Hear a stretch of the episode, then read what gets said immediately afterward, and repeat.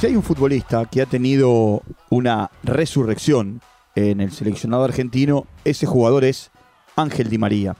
Y de Di María, de Angelito, de Fideo, de quien lleva la camiseta número 11 del seleccionado argentino, nos vamos a ocupar en el día de hoy. Walter Zafarian presenta Footbox Argentina, un podcast exclusivo de Footbox. Bienvenidos como siempre, estamos comenzando un nuevo capítulo, un nuevo episodio aquí en Footbox Argentina dentro de las plataformas de podcast de Footbox. Llegamos a nuestro encuentro número 134 y Di María es un poco el eje. Ese Di María que supo cómo pasar de villano a héroe con la camiseta del seleccionado argentino, que de los insultos o silbidos pasó a los aplausos y a ser vitoreado, de que la gente pidiera que no lo convocaran más a en eh, la cancha de River el día del partido con Uruguay, cuando salió a calentar y la gente gritaba Fideo, Fideo.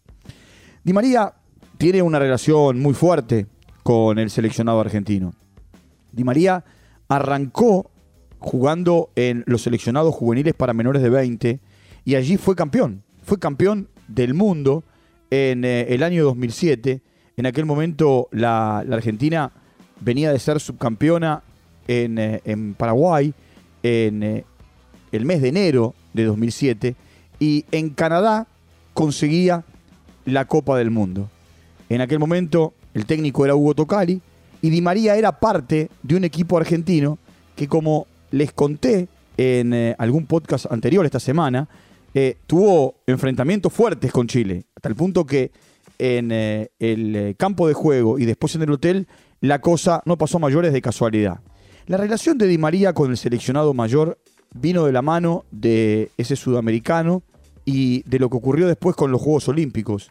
Di María no solamente fue parte del equipo argentino que jugó en Beijing con Batista de técnico los Olímpicos, sino que con un gol de él, la Argentina le ganó la final a Nigeria. Un golazo que le permitió al equipo argentino en ese momento ser bicampeón olímpico. Había conseguido el título en 2004 de la mano de Bielsa y consigue el título en eh, el 2008 de la mano de Sergio Batista. Ahora, a partir de allí, septiembre del 2008, en un partido de eliminatorias que se jugó en la cancha de River, que terminó 1 a 1, y jugaron Argentina y Paraguay, Di María supo ser parte de la eliminatoria camino al 2010, del 2010, por supuesto el Mundial de Sudáfrica, de la Copa América del 2011, de la eliminatoria camino al 2014, del Mundial de Brasil, fue una de las figuras del equipo argentino hasta la lesión, de la Copa América de 2015, de la Copa América del 2016, en las finales que Chile le ganó por penales a la Argentina, de la eliminatoria camino al Mundial de Rusia, del Mundial de Rusia, de la Copa América del 2019, es parte de la eliminatoria camino a Qatar 2022, jugó la Copa América del 2021, el gol de él en el Maracaná le dio a la Argentina el título de campeón y por supuesto, salvo que pase alguna cosa fuera de lugar, va a jugar eh, un nuevo mundial 2010, 2014, 2018. Di María va por su cuarta Copa del Mundo. Ahora, en 119 eh, partidos convirtió 22 goles, dio 25 asistencias, pero hay algo que vale la pena marcar y recordar, porque en un momento determinado, después de la Copa América de Brasil 2019, cuando la Argentina juega con Chile, el eh, recordado partido por el tercer y cuarto puesto, eh, el día previo a la final de brasileños y peruanos, el día que se van expulsados Messi y, Gary Medel. Eh, bueno, ese día marcó un antes y un después para Di María en la selección con Scaloni. ¿Por qué? Porque a partir de esa Copa América él queda fuera del seleccionado. A partir de esa Copa América él tuvo buenos rendimientos con Paris Saint Germain, muy buenos rendimientos a tal punto que llegó a jugar la final de la Champions frente a Bayern de Múnich, ganó campeonatos locales, Copa de Francia, Copa de la Liga en Francia, Supercopa de Francia. Ahora Scaloni no lo llamaba y en un momento determinado, en, eh, en septiembre de del año 2020, eh, él hizo, íbamos camino al, al arranque de la eliminatoria, eh, estábamos en pleno tiempo de pandemia.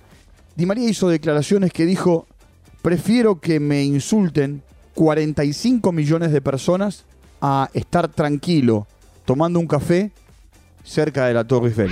Hay mucha gente, hasta tengo muchos conocidos que me dicen, pero quédate en París, tomate un café enfrente de la torre. Le digo, no, prefiero irme a Argentina y que me puteen 45 millones, pero vestir la camiseta de la selección argentina. Es lo único que me interesa. Fue una declaración porque eh, al mes siguiente, cuando llega la primera convocatoria para eh, la primera doble fecha de- del camino a Qatar y, la Argentina tenía, tenía que jugar con Ecuador en la cancha de Boca. En aquel momento la Argentina le ganó a Ecuador con gol de Messi de penal en la cancha de Boca. Y, después iba a, jugar a, a La Paz, donde también terminó ganando por dos tantos contra uno. A Scaloni le preguntaron por lo que había dicho Di María. Y, y Scaloni lo que marcó es que Di María es un jugador que siempre es tenido en cuenta y que ya iba a tener su momento, su oportunidad para volver. Yo fui uno de los que le dije después del Mundial 2018, yo que no sabía que iba a dirigir la selección, le dije, no te bajé de este barco, vos tenés que seguir estando en la selección. Por supuesto, pasaron los partidos de- del 2020, eh, esos de eliminatorias eh, con Ecuador-Bolivia, la Argentina después jugó con Paraguay y con Perú. Y cuando llegó el tiempo de jugar en Santiago del Estero con Chile, eh, el partido que se jugó a puertas cerradas, por supuesto tiene que ver con eliminatorias, ¿no? Ese partido era el primero, porque después eh, la Argentina tenía, tenía otro compromiso eh, después de, de- ese partido con Chile, como les dije, en Santiago del Estero tenía que jugar en Barranquilla con Colombia. Scaloni vuelve a convocar a Di María. En ese momento, e- es cierto, lo seguían mirando de costado, ese Di María que muchas veces hasta se hizo meme en, eh, en redes sociales, que al igual que Higuaín la pasó mal con un sector del periodismo, eh, con eh, los simpatizantes, con los tuiteros. ¿Por qué digo tuiteros? Porque muchas veces desde la red social se lo criticó mucho hasta el punto que su esposa Jorgelina tuvo que salir a, bueno, a sostener un poco el lazo familiar. Como él no, no, no hacía declaraciones y, hablaba poco, eh, fue en más de una oportunidad su esposa la que a través de redes sociales eh, salió a contestar o a algún periodista o situaciones ¿no? que se habían generado a partir de eh, la no convocatoria o de lo que para muchos era un mal andar de Di María. Di María no solamente es convocado para esa doble fecha, sino que después es parte del equipo argentino que va a jugar la Copa América Brasil, la del 2021. Y el gol de Di María, el 10 de julio del eh, año 2021 en el Estadio Maracaná, le da a la Argentina la Copa América. Y para Di María llega el tiempo de la resurrección. Seguí dando la cabeza contra la pared, la seguí dando hasta que, bueno, hoy se rompió. Hoy se rompió, entró y gracias a Dios pudimos lograr el título tan deseado que, que estábamos buscando. Llega el tiempo de la resurrección, llega el tiempo de eh, pasar, como les dije, de ser un villano a un héroe. Esa imagen de Ángel Di María en el campo de juego, postpartido, eh, con el teléfono, eh, hablando con su, con su familia, llorando, festejando como festejó.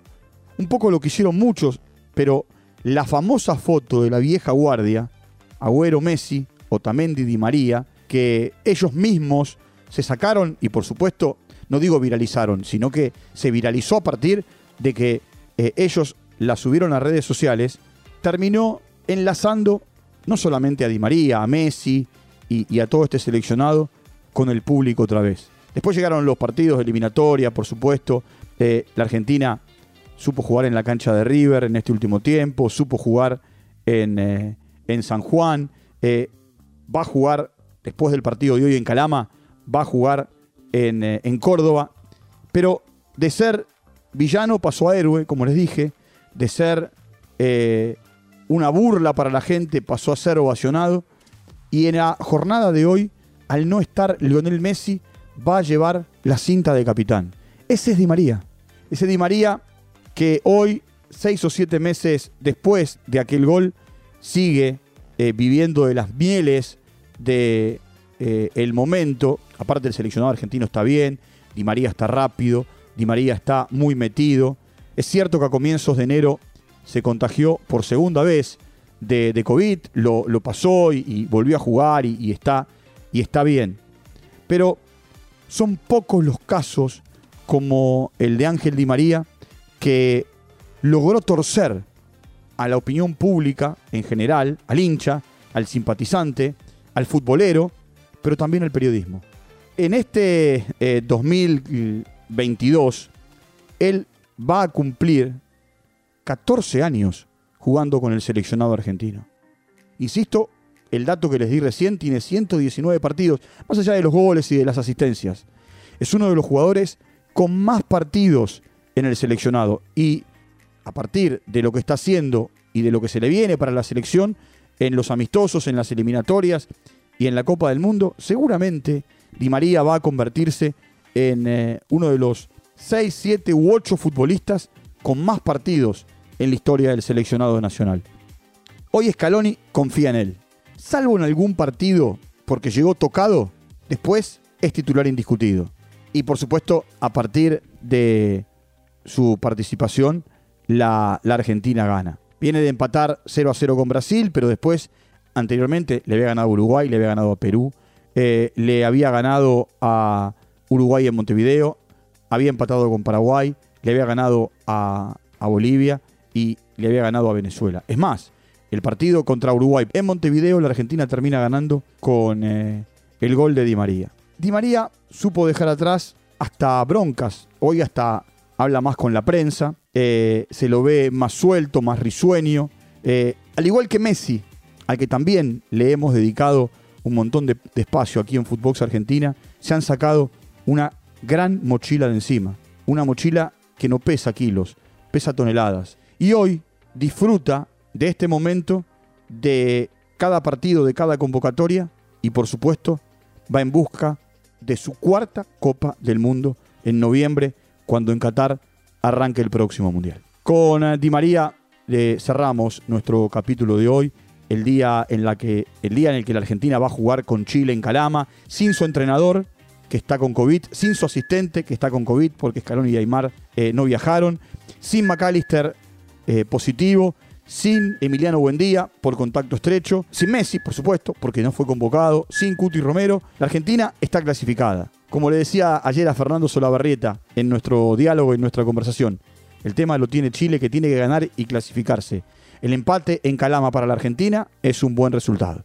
Vamos a reencontrarnos mañana ya para hablar del partido, seguramente con Fernando, con Solabarrieta y, para analizar lo que viene y lo que dejó el, eh, el tiempo de eliminatoria. Un abrazo grande, nos reencontramos en cualquier momento y los invito como siempre a entrar a todas las plataformas, a suscribirse a Footbox, a Footbox Argentina y a estar pendiente los 7 días de la semana, eh, las 24 horas del día. Un fuerte abrazo y nos reencontramos en cualquier momento. Chao, hasta la próxima.